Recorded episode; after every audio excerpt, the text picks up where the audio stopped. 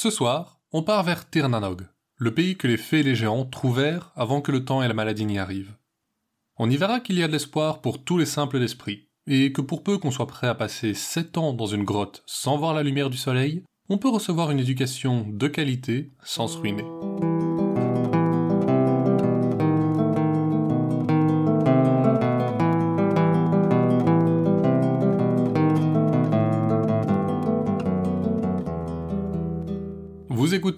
Contes des Soirs Perdus, l'émission qui vous fait découvrir les contes et mythes que vous ne connaissiez pas encore et vous replonge dans ceux que vous aviez peut-être oubliés. Pour ce neuvième épisode, professeur particulier, on part vers l'île d'Emeraude, la terre du crépuscule celte, pour découvrir deux anciens contes de la campagne irlandaise. Ils ont été recueillis il y a plus d'un siècle par William Yeats, qui disait en son temps Le monde déborde d'une magie qui attend patiemment que nos sens s'aiguisent.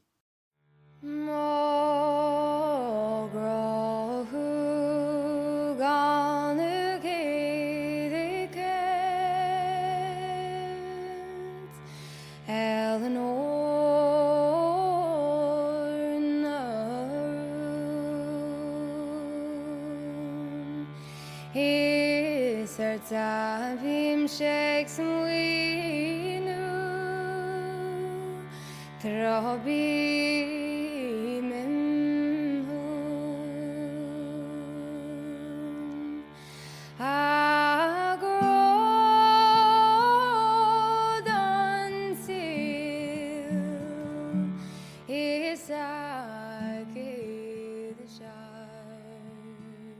On raconte que lorsque les chrétiens mirent fin au culte rendu aux anciens dieux de l'Irlande, ces derniers se mirent à rétrécir jusqu'à devenir le petit peuple des fées.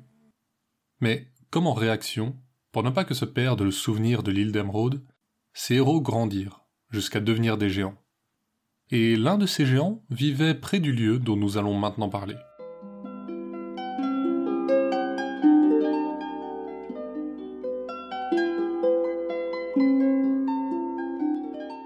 Si votre chemin vous mène un jour sur les petites routes entourant Cork, vous pourriez apercevoir les ruines d'un vieux manoir.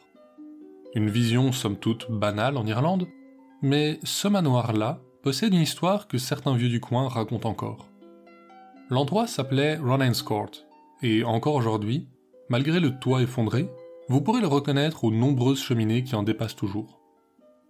Il y a longtemps, il vivait Maurice Ronan et Margaret Gold, un couple aussi riche qu'influent et bien respecté dans tout le comté.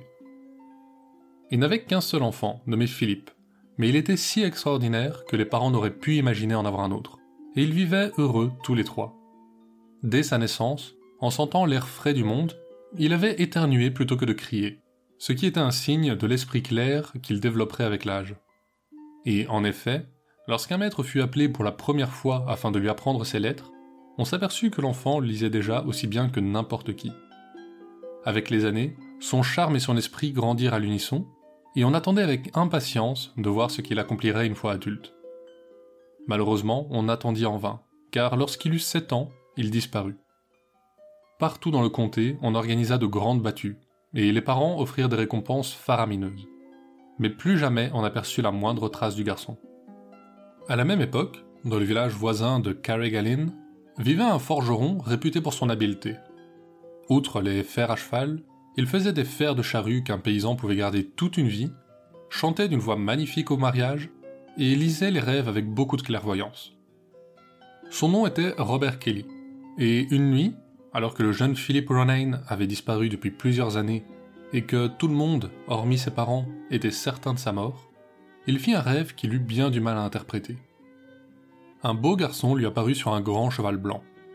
Que l'enfant soit particulièrement petit ou le cheval démesurément grand, il n'aurait su le dire, mais les pieds du cavalier n'atteignaient même pas la moitié de la distance qui les séparait des étriers.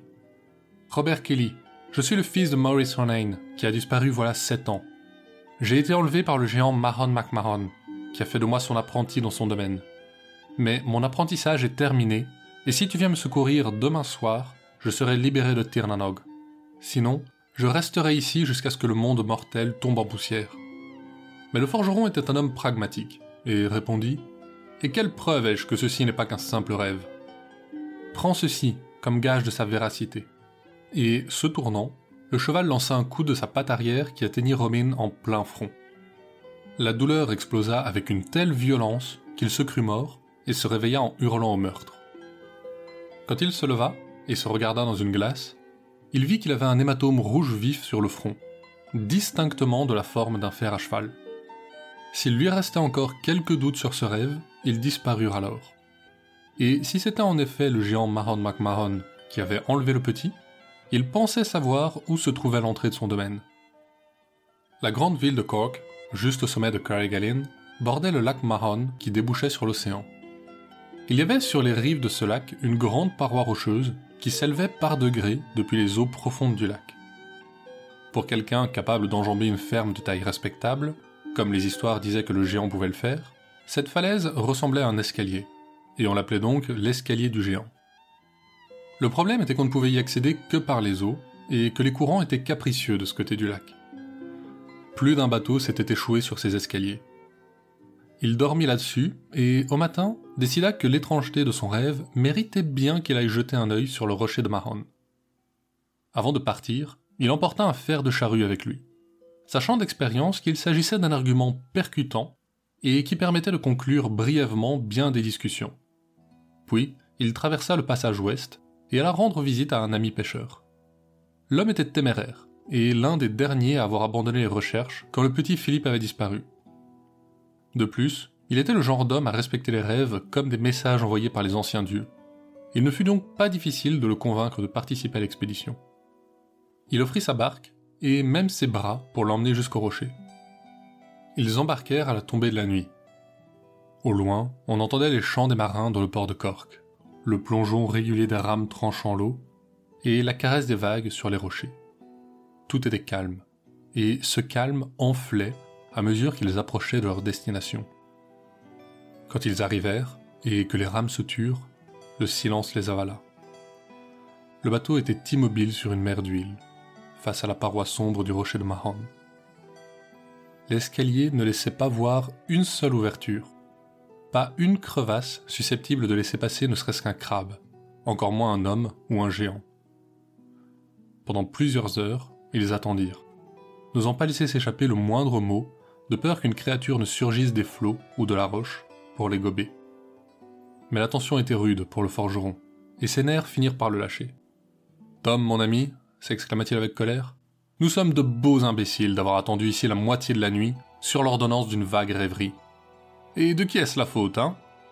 Mais il n'avait pas fini d'échanger ses paroles que les escaliers se mirent à émettre une pâle lueur argentée. Dans le port de Cork, une cloche sonna minuit le fil d'argent courut sur les rochers jusqu'à dessiner un grand porche. Il brilla de plus en plus jusqu'à disparaître dans un flash de lumière qui aurait pu faire rougir un phare. À sa place, restait une ouverture béante dans la roche, légèrement au-dessus du niveau de l'eau. Le pêcheur ne pouvait s'approcher plus près. Alors, Robert Kelly se glissa dans l'eau glacée et nagea les derniers mètres. Quand il se hissa sur les rochers, les nuages se fendirent et la lumière de la lune révéla les détails du porche. Il était entièrement sculpté de visages déformés par l'angoisse et la douleur. Tellement entremêlés qu'on ne savait auquel appartenait telle mâchoire ou tel nez. Un œil écarquillé devenait, en avançant vers l'entrée, une bouche grande ouverte. Et malgré le spectacle grotesque de leur amassement, ils étaient si réalistes qu'on aurait pu croire qu'un attroupement de pauvres airs avait subitement été figé dans la roche. Ravalant sa crainte, le forgeron entra, et fut bientôt assez loin pour que plus une lueur ne laisse deviner ce qui l'entourait, et qu'il dut avancer à tâtons. Régulièrement, il arrivait à une fourche ou un carrefour, et n'avait que sa pure intuition pour le guider. Il lui sembla qu'il marchait depuis des heures dans ces galeries, quand il aperçut une lumière devant lui. Il s'avança et vit qu'elle filtrait à travers l'entrebâillement d'une porte si large que trois charrettes pourraient y entrer de front, et assez haute pour en empiler cinq sans qu'elle n'en érafle le sommet. Il jeta un œil et vit que les portes donnaient sur une salle à manger à leur mesure. Autour de la table se trouva une assemblée de géants, dont pas un ne faisait pas au moins le double de sa taille, même assis. Mais quelque chose frappa Robin. Pas un son ne provenait de la salle. Les géants étaient tous immobiles. En bout de table, à la place d'honneur, se trouvait Mahon MacMahon. sa longue barbe avait pris racine dans la table de pierre, son extrémité pétrifiée dans le granit. Mais quand le forgeron fit un pas à travers la porte, le regard du géant se posa sur lui, et il se leva si brusquement que sa barbe se brisa et projeta des graviers dans toute la pièce. Qui es-tu? Et que viens-tu faire ici sans y avoir été invité? Je m'appelle Robert Kelly, forgeron de Carrigallen, et meilleur interprète d'Arthur Bradley qu'on a entendu à un mariage. Je ne suis pas le genre d'homme à venir quelque part sans y avoir été invité. Le jeune Philip Ronayne m'a dit que son apprentissage était terminé. Je suis venu le chercher. C'est la vérité. Il a été mon apprenti pendant sept ans, et peut désormais être libéré de mon service. Je vais te mener à lui. Si tu peux le trouver, vous repartirez ensemble. Sinon, tu laisseras ta vie ici. Le géant mena alors le forgeron à travers les couloirs, jusqu'à une autre salle, encore plus grande que la précédente. Des torches l'illuminaient abondamment, et le long de chaque mur se tenaient alignés une centaine de jeunes gens. Ils étaient habillés de la même tenue verte, et pas un n'avait plus ou moins de sept ans. Robert Kelly avait bien vu le garçon à deux ou trois reprises, quand il était venu chausser des chevaux à Ronan's Court, mais cela remontait à sept ans, et tous ces garçons se ressemblaient comme deux gouttes de whisky. Pendant qu'il pensait à ça, le géant le menait le long du hall, et ils arrivaient presque au bout. Désespérant de trouver Philippe parmi ses enfants, il décida d'essayer de gagner la sympathie du géant. Ces jeunes gens ont tous excellente mine, malgré l'absence de soleil ici. Ce doit être assurément grâce à tous les bons soins que vous leur prodiguez. Il est vrai que je prends grand soin de mes apprentis, monsieur Kelly. Vous savez juger un homme. Et sur ces mots, il lui tendit la main, comme pour serrer celle du forgeron. Ce dernier jeta un regard inquiet à la main du géant, assez grande pour attraper tout son avant-bras, et assez puissante pour le briser comme une brindille. Il tendit à la place le fer de charrue qu'il avait emporté. Le géant l'attrapa et le tordit aussi facilement qu'un plant de pomme de terre. Les enfants éclatèrent tous de rire, et au milieu du vacarme, Robert Kelly pensa avoir entendu crier son nom. Il pointa son doigt vers l'enfant qui, pensait-il, l'avait appelé, et cria Que je meure ou vive là-dessus. Voilà le jeune Philippe Ronayne. C'est bien lui, le joyeux Philippe, chantèrent en chœur les autres enfants. En un instant, tout devint noir. Robin se releva à moitié trempé par les vagues qui s'écrasaient sur les escaliers. Le petit Philippe était à ses côtés, et le pêcheur les attendait. Robert Kelly fut si bien récompensé par le couple de Ronayne's Court qu'il n'eut plus jamais à demander un salaire pour son travail. Et Philip Ronayne devint réputé dans tout le comté pour la qualité avec laquelle il travaillait l'argent et le laiton, art qu'il avait appris pendant son apprentissage chez le géant Mahon McMahon.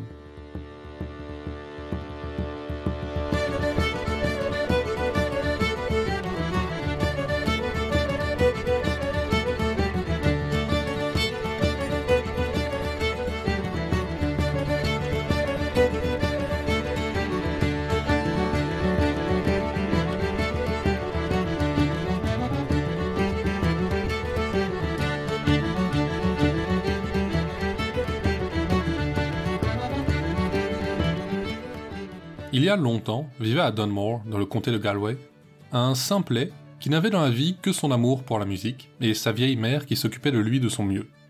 Malheureusement, la mère n'était pas riche, et pour ce qui était de la musique, s'il jouait assez correctement de la cornemuse, il ne jouait que le seul morceau qu'il avait réussi à retenir, The Black Rogue. Il arrivait malgré cela à gagner sa vie comme musicien itinérant, mais seulement parce que les gentlemen du comté l'invitaient aux fêtes pour se moquer de lui à son insu.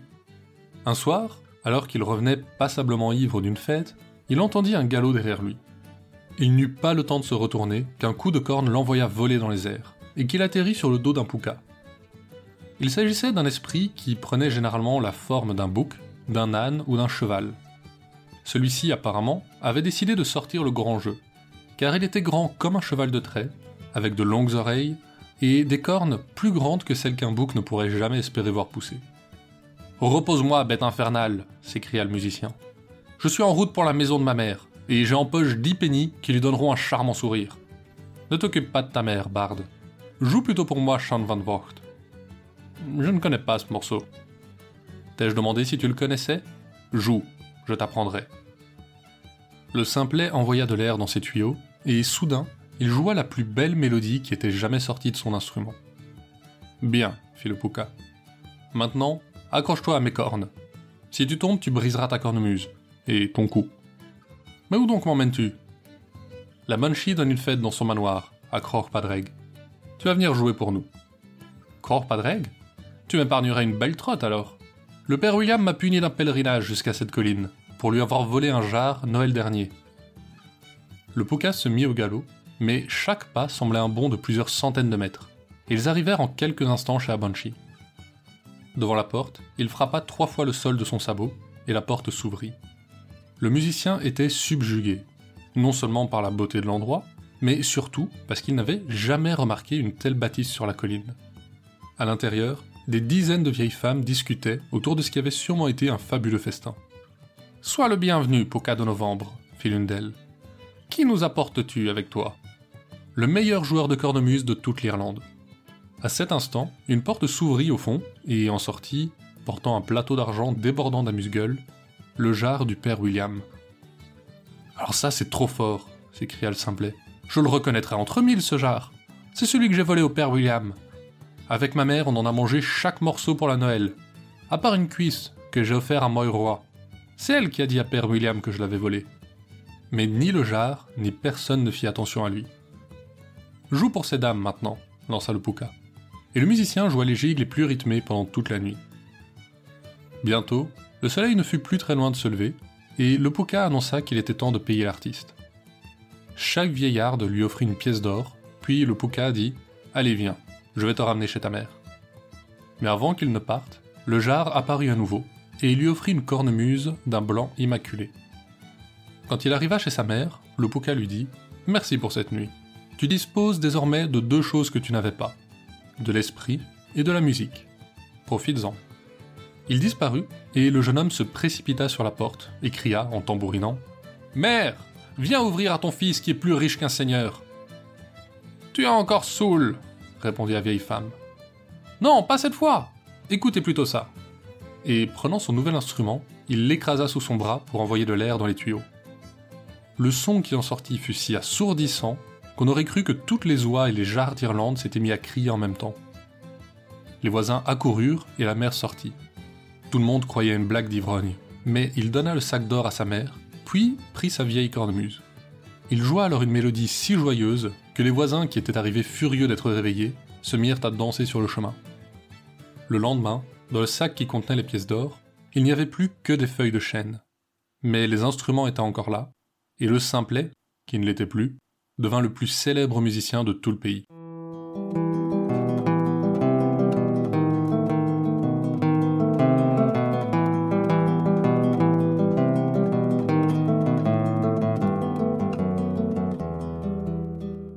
La créature du soir est un renard. Un simple renard. Petit, rapide, roux, mignon. Un renard, quoi. Mais ce renard-là, on l'appelle le renard de Temès. Et vous vous doutez que s'il a un nom, c'est qu'il n'est pas si banal que ça. En vérité, il a deux particularités. Il mange les enfants. Bon, ça vous me direz, c'est à peine plus gros qu'une poule, ce n'est pas si étonnant. Et il ne peut jamais être attrapé. Comme la majorité des sympathiques bestioles de ce genre dans la mythologie grecque, il avait été envoyé par les dieux pour tourmenter les habitants de Thèbes sous la régence de Créon, l'oncle slash beau-frère d'Oedipe. Ils en étaient arrivés au point de lui sacrifier volontairement un enfant chaque mois pour éviter que le renard ne vienne en chercher plus par lui-même. Finalement, c'est Amphitryon qui débarrassa Thèbes du fléau. Il demanda pour ça emprunter l'Elaps, un chien divin qui appartenait à l'origine à Diane, avant qu'elle n'en fasse don à un mortel. Étant la déesse de la chasse, son chien avait lui-même une particularité. Il ne pouvait jamais laisser échapper sa proie. Pendant ce qui sembla une éternité, le chien qui ne pouvait laisser échapper sa proie poursuivit le renard qui ne pouvait être attrapé. Mais même si la Grèce est le pays de la philosophie, Zeus n'est pas homme, enfin Dieu, a aimé les paradoxes. Et pour résoudre celui-là, il changea les deux animaux en blocs de marbre.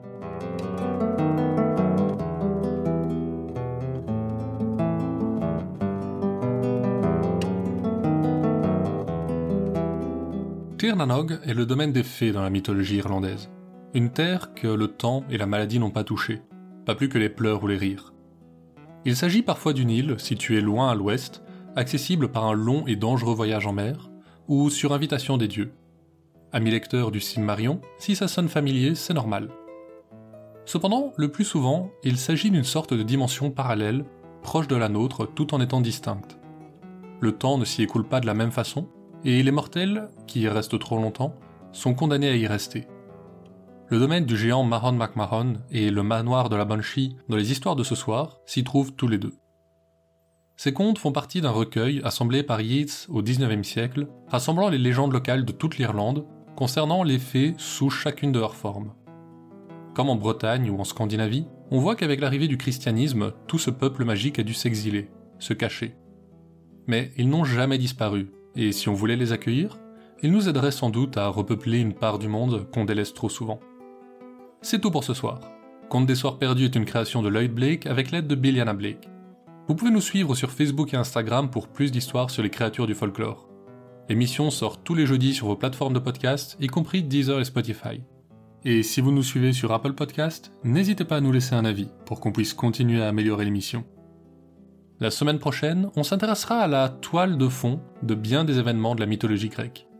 Qu'est-ce qu'une pluie d'or, un cygne ou un taureau en commun? Si vous le savez, vous savez sans doute de quel concours de tissage on va parler. Mais vous pourriez quand même en apprendre les détails.